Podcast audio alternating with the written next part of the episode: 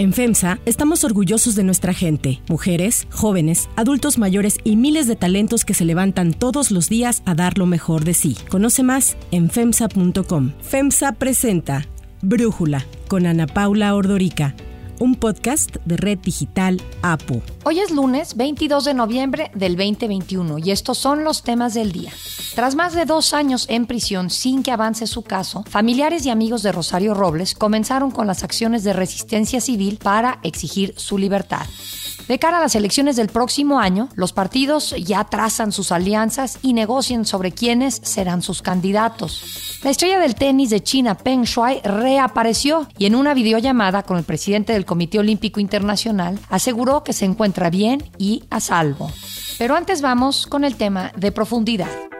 Lo mejor, lo más conveniente es fortalecer nuestras economías fortalecernos comercialmente en América del Norte y en todo el continente. Así fue como el presidente Andrés Manuel López Obrador pidió al de Estados Unidos Joe Biden y al primer ministro de Canadá Justin Trudeau la semana pasada unir fuerzas para hacer frente a la expansión comercial de China. El consumo per cápita promedio de América es de 18.100 dólares mensuales, mientras que en Asia es de 4.400 dólares, lo que refleja que la demanda en nuestro continente es mucho mayor que en Asia. Sin embargo, la demanda en América supera la oferta, es decir, no se produce lo suficiente, por lo que debemos importar bienes de consumo, principalmente lo hacemos de China, que ya abarca el 14.4% del comercio internacional. La interrupción de las cadenas de suministro a nivel global es un problema que se ha agravado en los últimos meses, y es que la pandemia provocó el cierre de industrias en todo el mundo y, aunque la mayoría de la población se encontraba confinada, la demanda de bienes de consumo aumentó en un 22% en comparación con los niveles prepandemia. De acuerdo con analistas, esto se explica porque la gente en lugar de tomar vacaciones o salir a cenar, decidió comprar cosas por internet. En Estados Unidos se ha visto en los últimos meses un congestionamiento de barcos con contenedores esperando descargar mercancías de todo tipo, en su mayoría provenientes de Asia. Tan solo el mes pasado en los puertos de Long Beach y Los Ángeles se reportaron más de 50 buques esperando para descargar.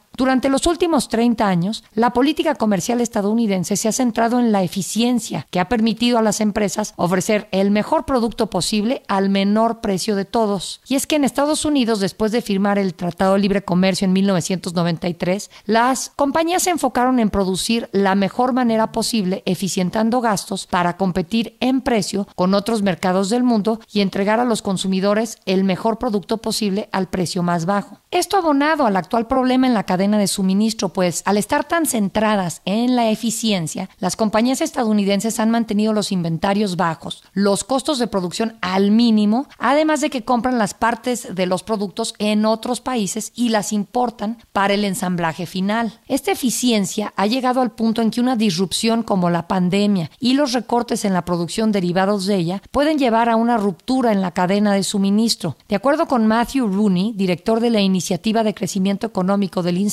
Bush, superar esta crisis costará mucho dinero que se traducirá en costos más elevados para los consumidores finales. Resilience costs money. And if we want to make a policy that makes the supply chain more resilient, we're going to have to get ready for the thought that we're going to be paying more for things. En tanto que en México las empresas están severamente afectadas pues por estos mismos cuellos de botella en las cadenas de suministro internacionales. El sector automotriz es el más afectado. Miles de vehículos permanecen varados en las plantas de ensamblaje de México a la espera de semiconductores, pero las consecuencias de la escasez de materias primas se han resentido en muchos sectores más. Las ventas de empresas de gases refrigerantes para el sector automotor disminuyeron 2% en el tercer trimestre del año, mientras que las de empresas fabricantes de parabrisas y quemacocos bajaron 14% debido a la menor producción. La falta de materiales y los retrasos de entrega han afectado las perspectivas sobre la recuperación de muchas compañías después del cese de actividades el año pasado para tratar de contener los contagios de COVID-19. El análisis. Para profundizar más en el tema, agradezco a Enrique de la Madrid Cordero, director del Centro para el Futuro de las Ciudades del Tecnológico de Monterrey, platicar con nosotros. Enrique, las cadenas de suministro sabemos, aunque quizás en México no se ha sentido tanto, sabemos que en Estados Unidos se siente de manera importante esta ruptura de las cadenas. Y el presidente López Obrador habló del tema en su visita la semana pasada a Washington, habló de generar un grupo de análisis de cadenas de valor en Norteamérica. ¿Qué te pareció esta propuesta? A mí me parece una muy buena propuesta y me parece que además va de acuerdo con el problema de hoy. O sea, el problema de que ha ocurrido hoy en día, sobre todo con el cambio climático, ocurrió el tema del tsunami en Japón, ahora con la pandemia. Si algo se han afectado son estas cadenas de valor, estas cadenas de producción, porque al final día en un mundo global, lo que acaba ocurriendo es que las piezas para una computadora, para un coche, para un iPad, se acaban haciendo en muchas partes del mundo. Entonces, para México esto es una gran oportunidad porque nos estamos dando cuenta que no pueden estar tan dispersos los procesos de producción y qué mejor que aumentar la producción de muchos de esos bienes desde México. Yo por eso había comentado antes y qué bueno que en ese sentido salió la conversación, pues que México tiene que aprovechar esta oportunidad internacional para traer más inversión a nuestro país. Entonces, hablar de crear un grupo para hablar de cómo fortalecer las cadenas de valor en la región Norteamérica me parece estupendo y sobre todo me parece muy bueno para México. Yo coincido contigo, Enrique, y en ese sentido, si lo que estamos viendo es que en Estados Unidos no se dan abasto en sus grandes puertos como los que están en California o en Georgia, está poniendo horarios 24/7 para intentar desahogar todos los cuellos de botella que se han formado en esos puertos y luego no pueden sacar la mercancía porque no hay choferes suficientes que manejen los camiones. Me parece que México podría aprovechar esta situación y ser la solución. No sé si en ese sentido iba la declaración del presidente o cómo lo viste tú. Pues mira, espero que sí, pero luego por eso hay que pensar mucho lo que uno dice, porque luego te, te compromete. A ver, yo creo que ese es el camino que tiene que tomarme. Entonces, luego hay que hacer cosas en México que sean consistentes. Por ejemplo, sería inconsistente que el presidente siguiera insistiendo en su reforma eléctrica en México, porque esa va al revés de generar y fortalecer estas cadenas de valor. O sea, las cadenas de valor y las inversiones para que lleguen a México, entre otras cosas, tendrían que tener acceso a energía suficiente, lo más barata posible y limpia. Entonces, si el presidente va y dice en Estados Unidos que quiere un grupo para fortalecer las cadenas de valor, pero en México siguiera insistiendo en la cadena, en el tema de la reforma eléctrica, pues ¿cuál de las dos es verdad? Por eso a mí sí me gustó lo que dijo el presidente, pero ahora lo que yo quiero es que su gobierno sea consistente con lo que fue a decir allá. Te pongo otro ejemplo. Yo creo que también deberíamos de analizar si sí debemos y podemos crecer el puerto, pero ¿cuál? El de Ensenada. Ese es el que se necesita porque precisamente ya no hay capacidad de recibir, creo que es Long Beach en Los Ángeles, muchísimos contenedores que están tratando de entrar a Estados Unidos. Entonces, otra vez las cadenas de valor que habría que hacer en México, fortalecer los puertos. ¿Cuáles? Ahorita el de Ensenada y en general fortalecer la competitividad. Entonces, qué bueno que dijo eso el presidente allá, pero si dijo eso, en México tienen que cambiar muchas de las políticas que está siguiendo el gobierno actual para poder cumplir ese compromiso. Ahí es donde vamos a ver, y yo esperaría ver, consistencia entre las políticas públicas y lo que propuso el presidente mexicano en los Estados Unidos. ¿Qué políticas exactamente? ¿A cuáles te refieres? Pues una, para atrás el intento de reforma eléctrica, que sería absolutamente regresivo y destrozaría el tema de las cadenas de valor. La otra, creo que tenemos que asignar, volver a, a la discusión, ¿verdad? Juntos, el gobierno y el sector empresarial, de cómo vamos a trabajar juntos para integrarnos a esas cadenas de valor, porque pues, ¿con quién cree que lo va a hacer? Lo va a hacer con el gobierno, con las empresas americanas y mexicanas, lo cual querría decir que hay que volver a dar certeza en el Estado de Derecho en el país. Tenemos que respetar las inversiones que ha habido en el pasado y que ahorita también se están poniendo en riesgo y algunas no están respetando. A ver, Ana hay inversiones ahorita de empresas extranjeras y de mexicanas en México, por ejemplo, construyendo bodegas o almacenes para almacenar gasolina importada y poderla vender en México. Ah, pero tú sabes que está el gobierno mexicano, las está interviniendo, las está clausurando, está impidiendo que operen. Hombre, con esas acciones en el día a día, ¿en serio va a venir inversión de extranjera a México y vamos a formar parte de este grupo de cadenas de valor? Eso es totalmente inconsistente. Enrique, otra cosa que se mencionó en la cumbre de líderes de América del Norte fue la importancia de hacer de la región un contrapeso al potencial de comercio internacional que se ha vuelto China. Creo que ahí hay un reto enorme y una oportunidad para México importantísima, ¿no crees tú? Importantísima. Y otra vez, habría que ser consistente. Te pongo otro ejemplo. Y aquí para meter otro tema que es el tema de las energías renovables. Para tener cadenas de valor que compitan con China, para que tengamos esas empresas en México, pues tenemos que entonces producir energía eléctrica limpia, porque si no lo que va a pasar, lo que a pasar es que nos van a poner aranceles en los Estados Unidos porque nuestros productos están hechos con energías sucias. Por eso yo me encanta las declaraciones del presidente en México y lo que quiero resaltar de lo que dijo en Estados Unidos es que muchas entonces de las cosas que está haciendo su gobierno hoy en día las tendría que cambiar. Comenté la parte eléctrica, comenté el respeto al Estado de Derecho, comenté el respeto sobre los tratados internacionales, porque si no, pues no va a dejar de ser nada más un grupo pues, que no avance. Entonces, qué bueno que fue a decir eso allá. Ahora queremos ver esas políticas consistentes en México. Yo, esa sería mi reflexión en general, que lo que dijo allá me parece tremendamente valioso, pero es inconsistente con lo que se está haciendo en muchas de las acciones por parte de su gobierno. Una de dos, o lo que dijo allá no es verdad, o tiene que cambiar las cosas de cómo se están haciendo aquí. Enrique, muchísimas gracias por platicar con nosotros. Si te gusta escuchar Brújula, te invitamos a que te suscribas en tu aplicación favorita o que descargues la aplicación Apo Digital. Es totalmente gratis y si te suscribes será más fácil para ti escucharnos. Además, nos puedes dejar un comentario o calificar el podcast para que sigamos creciendo y mejorando para ti. Hay otras noticias para tomar en cuenta.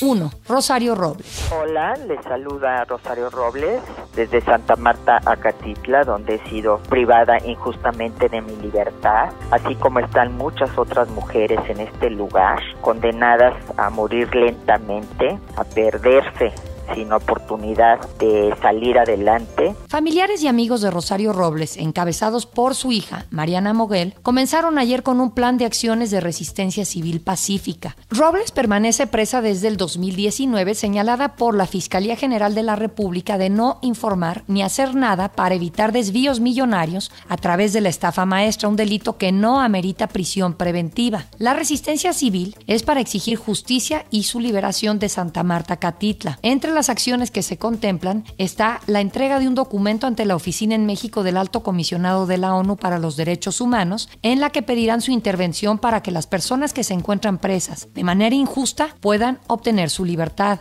Robles, a través de un video grabado desde el penal, indicó que es necesario alzar la voz y respaldar al ministro presidente de la Suprema Corte, Arturo Saldívar, quien ha venido alertando que en México se abusa de la prisión preventiva, sobre todo en contra de quienes menos recursos tienen para defenderse. México no necesita polarización, México no necesita odio, México necesita reconciliación, México necesita paz. Finalmente, entre las acciones anunciadas, se contempla que el próximo miércoles, amigos y familiares se movilicen en Paseo de la Reforma, mientras que el viernes se manifestarán frente a las instalaciones de la Comisión Nacional de Derechos Humanos. Exijamos que se haga justicia, porque si es venganza, no es justicia. 2. Rumbo al 2022. De cara a las elecciones, del próximo año, los distintos partidos trazan sus alianzas y negocian sobre quiénes serán sus candidatos, principalmente a las seis gubernaturas que se renovarán en junio del 2022. De las seis gubernaturas que se renovarán, Aguascalientes, Durango, Hidalgo, Oaxaca, Quintana Roo y Tamaulipas, los partidos están obligados a postular a mujeres en al menos tres estados. Morena parece que lo hará en Oaxaca, con la senadora y cantante Susana Harp. En Quintana Roo sería la alcaldesa de Benito Juárez, Mara Lezama, y en Aguascalientes la apuesta sería Nora Rubalcaba, delegada de programas para el bienestar del gobierno federal en el estado. En la oposición las cosas funcionarán de otra manera. En los estados donde el PAN, PRI y PRD decidan ir juntos, se prevé que dejen la candidatura en manos del partido que más votos podría atraer. En Hidalgo, el caso sería para el PRI. En Tamaulipas la candidatura la definiría el PAN y en Durango se sigue negociando la alianza entre los tres partidos. Hay dos casos en donde la alianza sería solo entre el PAN y el PRD, que son Aguascalientes y Quintana Roo, y en estos casos el PRI va a definir su propia candidatura. Al igual que en junio pasado, Movimiento Ciudadano ha decidido que irá solo, y hasta ahora la única carta definida es en Tamaulipas con Arturo Díez Gutiérrez, exalcalde de Ciudad Victoria. Sobre cómo se preparan los partidos y los nombres que se barajan, este es el análisis que para Brújula nos da Roy Campos, analista y presidente de Consulta Mitowski. Próximo año 2022 en México habrá seis elecciones de gobernador. De hecho, serán ocho de aquí al 24 la elección presidencial. Son seis en 2022 y dos en 2023. Las seis de 2022 tienen una característica. Todo lo arriesga el PAN y el PRI. Son cuatro que ganó el PAN en la última elección, pueden considerarse panistas, y dos del PRI. Las dos del PRI son Oaxaca e Hidalgo. Las cuatro del PAN, Quintana Roo, Tamaulipas, Durango y Aguascalientes. Morena podría ganar de dos hasta cinco estados, ¿no? Lo cual sería una magnífica cosecha, una magnífica cosecha. El PAN podría conservar Aguascalientes y tratar en alianza con el PRI, tratar de mantener fuerza y decir algo en Tamaulipas o en Durango y salirse el PAN junto con el PRI de uno a tres, cuatro estados. Pero el PRI, eh, luego vamos a tener que hacer el análisis del PRI porque el PRI se está quedando sin estados gobernados. Se está quedando, hoy tienen solamente cuatro y después de esta elección pues parecería que priistas gobernando estados, pues van a quedar muy pocos, van a quedar dos, tal vez tres, si logra colocar algún priista en alianza con el PAN en alguno de los estados y ganan. 3. Reaparece Peng Shuai.